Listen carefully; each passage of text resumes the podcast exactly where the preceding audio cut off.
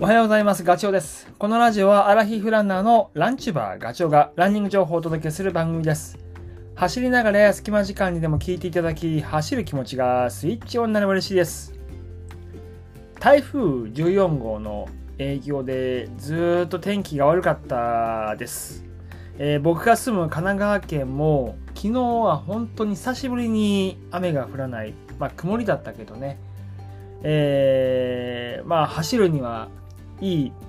日というか、もうこの機会を逃せないなと。また週末天気が崩れるっていうから。で、お休みだったんで、もうこれ山に行くしかないっしょっていうことで。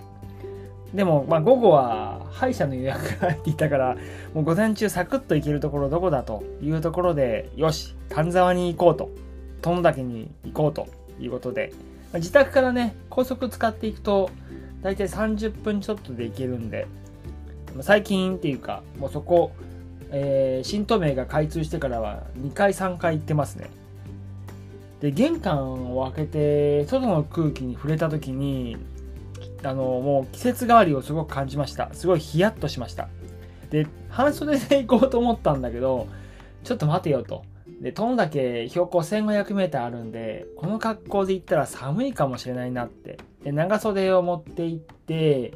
現地で判断しようと思って、で、走り出す前、どうしようかなと思った時ね、やっぱり寒かったですね。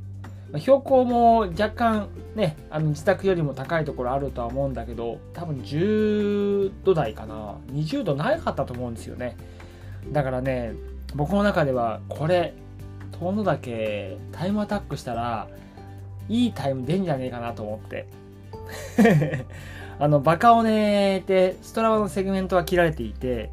6.6キロ。で、累積標高1152かな。それを駆け上っていくっていう、平均勾配で17.4%。かなり厳しいっていうかきついコースです。で、これをタイム測ったのが前回がね、ちょうちょうどというか1年前の8月の26日なんですよ。だから、えっ、と、まあ、気温は向こう、去年の方が高いから、今年の方が有利だし、で、その時のタイムがね、1時間18分。だから、まあ、今回はそれ以上狙うっしょ、ということで。ね。で、まあ、バカ乗れのコースって、そう、平均勾配17.4%で、かなりきつくて、途中、いろんな、あの、サーフェス、階段もあるし、岩、ロックもあるし、で、まあ、トレイルもあるし、急登も続くしって、そういう、まあ、厳しいコースで、で、今回は、そんな中でもね、あの、そういう厳しいコースでも前回と違うところが一つあって、それを試してみたいというところところもあったんですよ。それは何かっていうと、ランニングのフォームです。で、今年のね、2月から僕あのランニングフォームを見てもらっていて、えー東京の水道橋にあるアシラボですね。アシラボの野寺先生に見てもらってるんですね。で、トレランやってる人だったら、もしかしたら耳にしたことがある。ランプラストレイルってあの雑誌なんかでもよく取り上げられてたりとかするし、まあ昔通ってたことがあるとか、で、今まさに通ってるよっていう人もいるかもしれないけど、で、僕は今年の2月からなんですよ、お世話になってるのは。で、まあそもそも結構ね、アシラボは前から聞いたことがあったんだけど、門を叩かなかったというか、叩いたのは今年に入ってから。まあその理由っていうのはね、まあ、叩かなかったっていうか、その理由、あの、通う理由が明確じゃなかったって。それが、まあ、今年に入って、ちょっと、あのーね、行かなきゃいけないっていうか、何かを変えなきゃいけないっていう、まあ、それは何かっていうと、なんだろう、えーまあ、効率的にもっと走る方法を身につけたいって。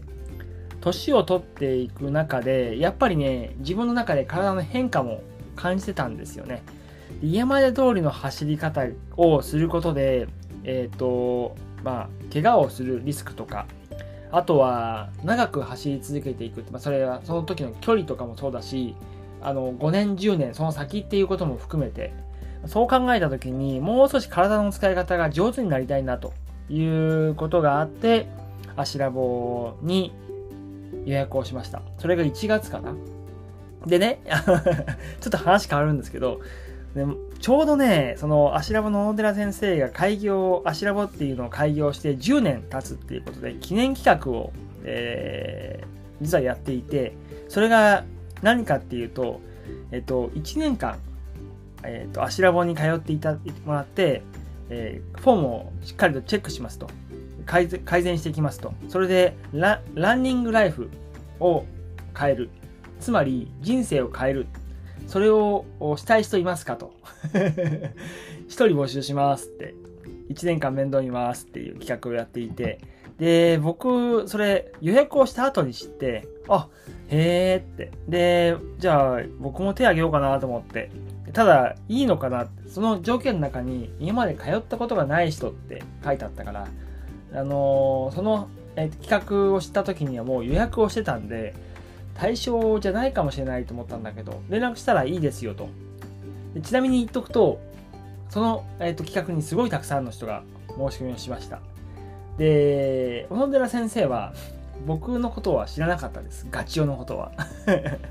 YouTube のことも全く知らずに、まあだから、いわゆる、あの、同じような選考の舞台というか、土俵の上で、えー、見てもらったと。で、その見てもらうっていうのは、まあ、テストっていうか、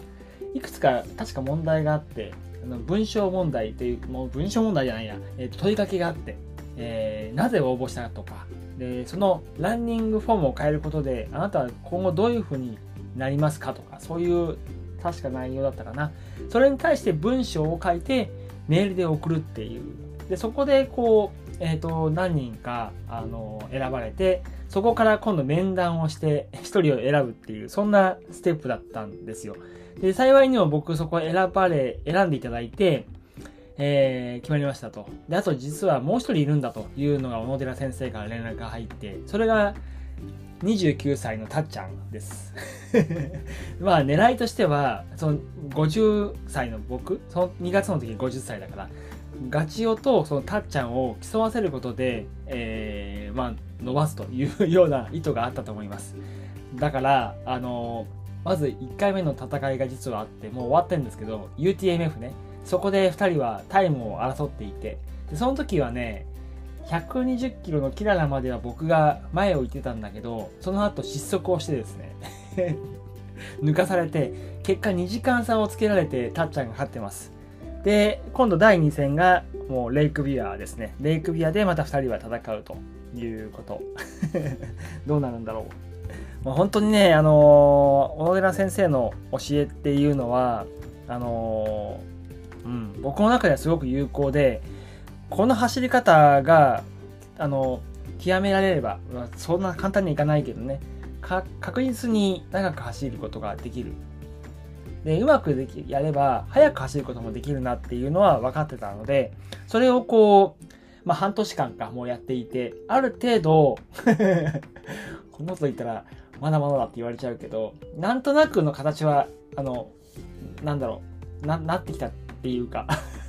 形としては一応、えー、見られるようになってきてると思うんですよ。なので自分の中でもその走りがどこまで通用するのかっていうのは試してみたくて、ちょうどいいなっていうのが今日の舞台、昨日の舞台か。殿崎アタックだったんだけど。で、結果から言うと、えっ、ー、と、1時間 23分なんで、5分遅かったんですよね。で、これね、僕の中では全然、こう、あの、時計見た時に理解できなくて、走ってる最中は早いと思ってたんですよ。まあ、言うともう途中でね、タイム分かってたから、あの途中から分かったんだけど、ちょっと遅れてることは。だけど、結果5分遅れるっていうのはちょっと想定外で、なんでかなって思った時に、やっぱね、差はね、急騰で出てますね。で、去年は僕あの、ふくらはぎのパワーを使ってガンガン登ってたんだけど、今回はふくらはぎ一切使ってないです。あの、お尻の、教え、足ラボの教えの通り、お尻を使うような使い方、走り方をしてたんだけど、まあ、そうすることで、えー、筋的なスタミナ、温存できる。長く走ることができるっていう。だから走り終わった後も全く疲れてなかったんですね。なので、タイムは遅かったけど、結果、あの、頭の中ではこれでいいんだということは理解ができたので、まあ、この走りをね、レイクビアで、やりやりたいと、勝負したいというふうに思ってます。はい。今回はこんなお話でした。また次回お会いしましょう。バイバイ。